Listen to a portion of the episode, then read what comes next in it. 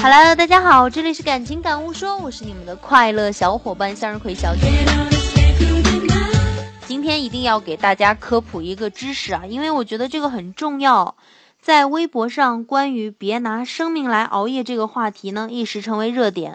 有三万多人表示自己经常因为复习和加班熬夜，有一万多人说自己天生就是熬夜族，早了睡不着。网络另一项熬夜健康调查显示呢，超五成网友表示经常或一直在零点后入睡，甚至有的人超过一点钟才睡觉。很多人平时熬夜缺觉，到了周末或节假日就猛补，一睡就是一天，早饭午饭常常在睡梦中被省略掉了。缺觉呢，睡多了其实对身体都不好。睡眠时间在六点五小时到七点五小时之间，死亡率最低。我们晚上睡觉呢是在充电，白天在放电。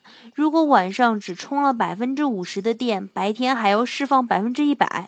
那百分之五十从哪儿来啊？可想而知，必然是从你人体的五脏六腑去借。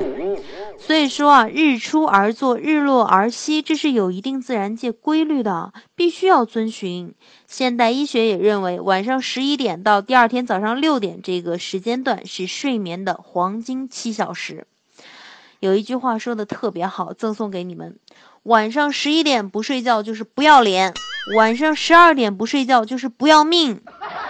长期缺乏睡眠啊，会令人皮肤粗糙暗黄，免疫能力下降，加上熬夜都是久坐不动，增加了早早患上心血管疾病、高血压、中风、糖尿病等疾病的可能，同时还会导致失眠、健忘、易怒、焦虑不安等症状。为什么大道理大家都明白，但是不要脸不要命的夜猫族仍然不少见？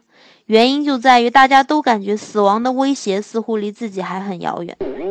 在生死临界点的时候，你才会发现，任何加班、给自己太多压力、买房买车的需求，这些都是浮云。